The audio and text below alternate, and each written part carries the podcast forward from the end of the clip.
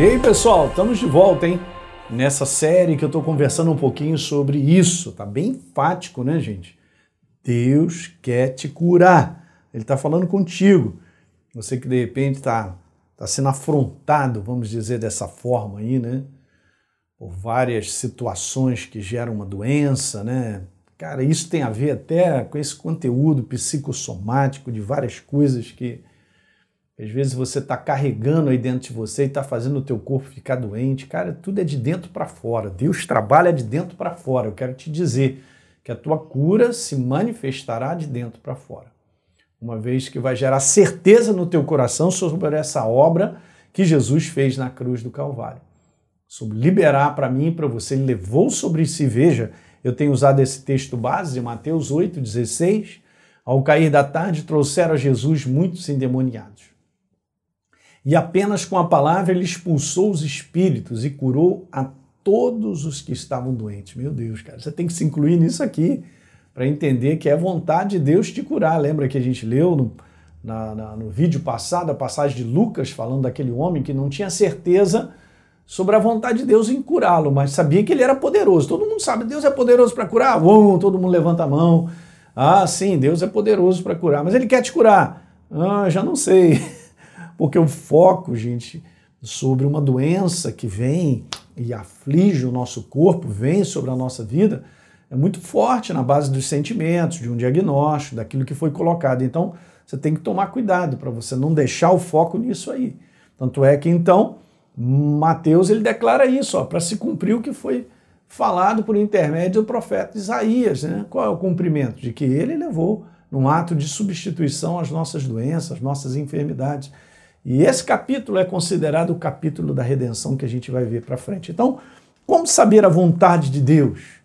Não é isso que a gente está conversando? É necessário conhecer a vontade de Deus, gente. Ok? Então, deixa eu te falar como a gente faz isso, pastor. Simples Apenas creia que a palavra de Deus é a sua vontade para a sua vida. Ah, só isso aí, pastor? É só isso. Eu não sei por que, o homem complica tanto. Deus é tão simples e tão prático. Ele escreveu que ele é o Senhor que sara. Está escrito que Jesus fez uma obra redentora. Nos redimiu da miséria, da escassez, da falta de coisas, da falta de suprir necessidade. Gente, nós estamos no reino de Deus. Você quer ver milagre quando você precisar? Creia que Ele te supre necessidade de maneira miraculosa. Ele me redimiu de quê? Da minha, da minha iniquidade, da minha natureza, cara, que pertencia às trevas.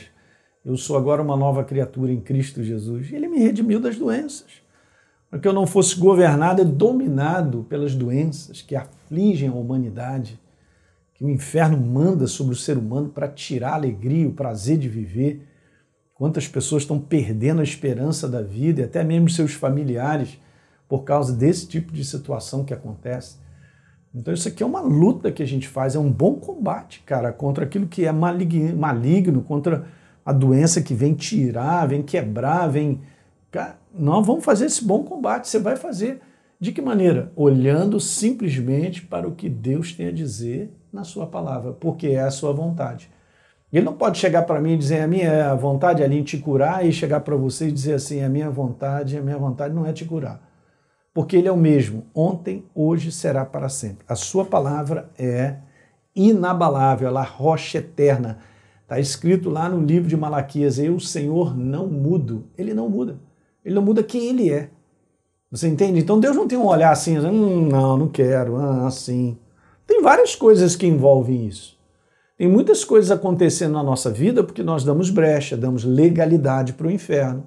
Daí a importância do Espírito Santo levantar isso no nosso coração para a gente compreender que, peraí, eu estou dando brecha aqui, eu estou dando uma oportunidade, uma legalidade para as trevas. E Deus não pode fazer nada, porque eu dei essa legalidade.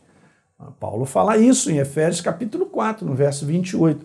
Não deis lugar ao diabo, não dê lugar ao diabo ali. Não dê oportunidade.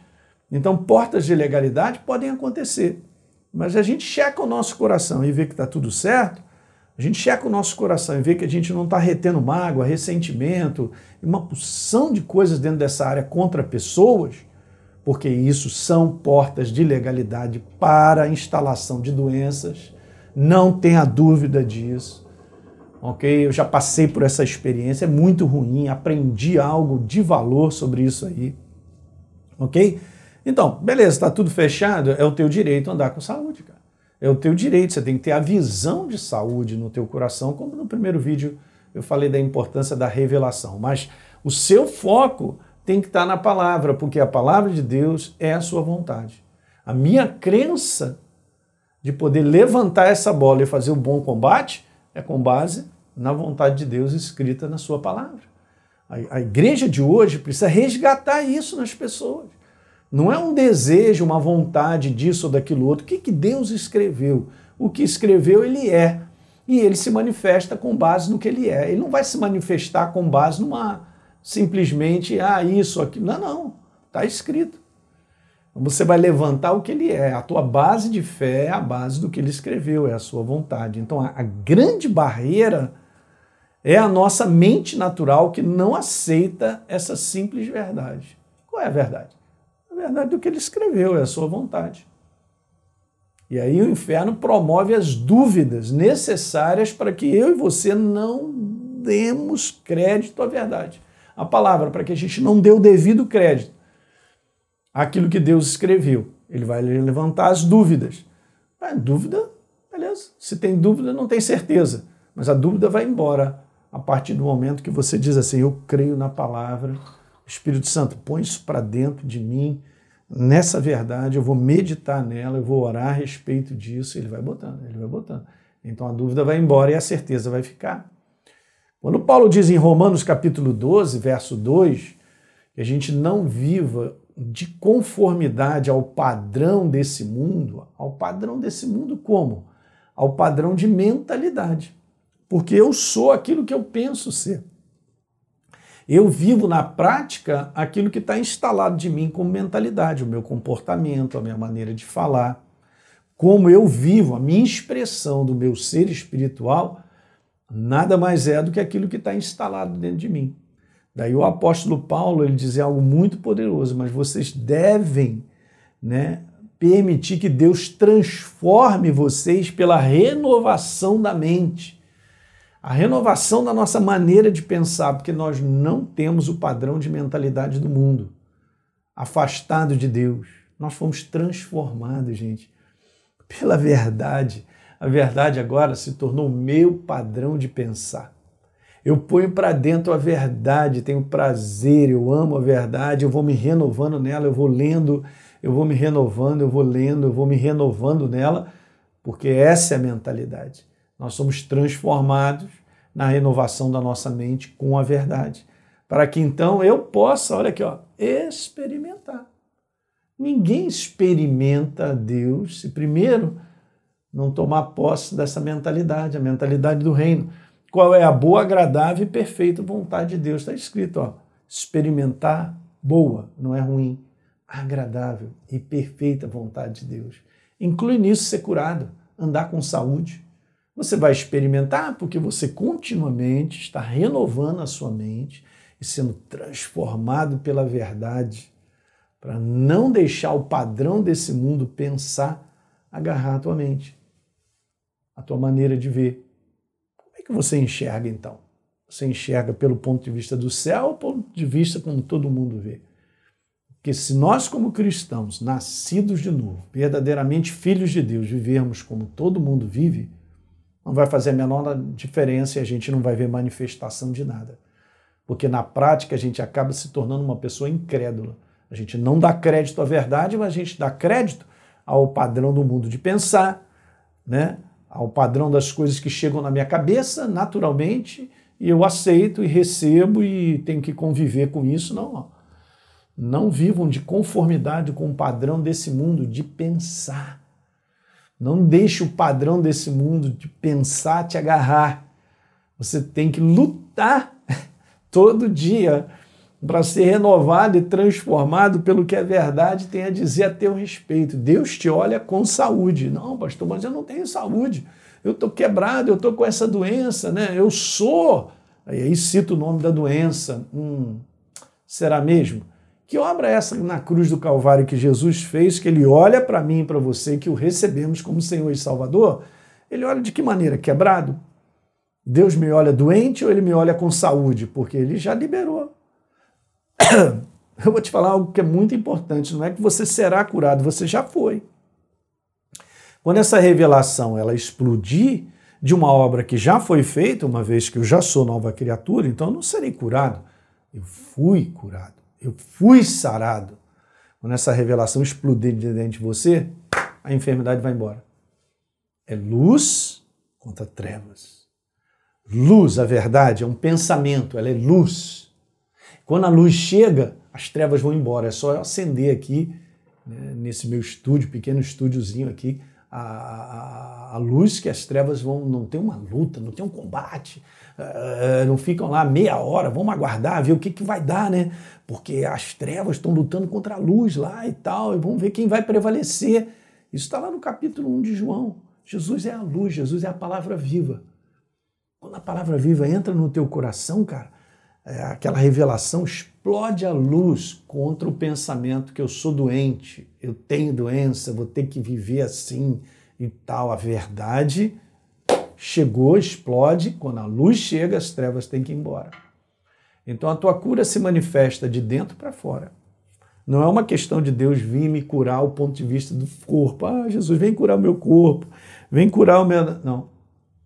Primeiro ela entra dentro de você, a verdade. A verdade explode, a luz chega, as trevas, que é a maneira humana de pensar, natural de pensar, que eu sou um doente, estou quebrado e tal, vai ter que ir embora.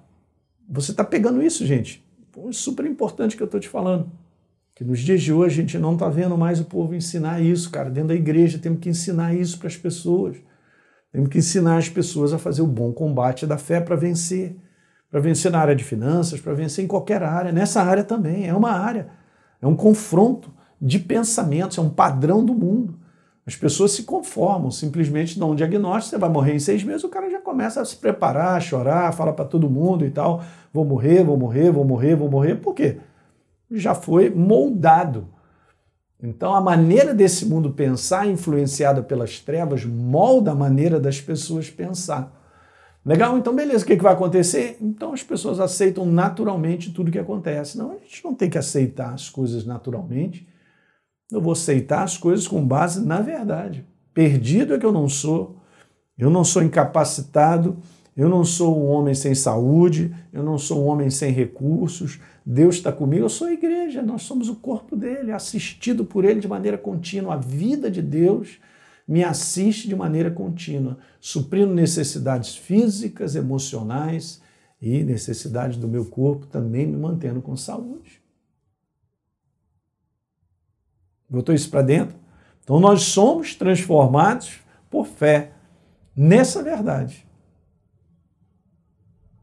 Olha só que interessante. Jesus, Jesus, ele disse algumas coisas. Eu não vim por mim mesmo, ele disse: Eu não faço nada que não é a vontade do meu Pai. Olha só, hein?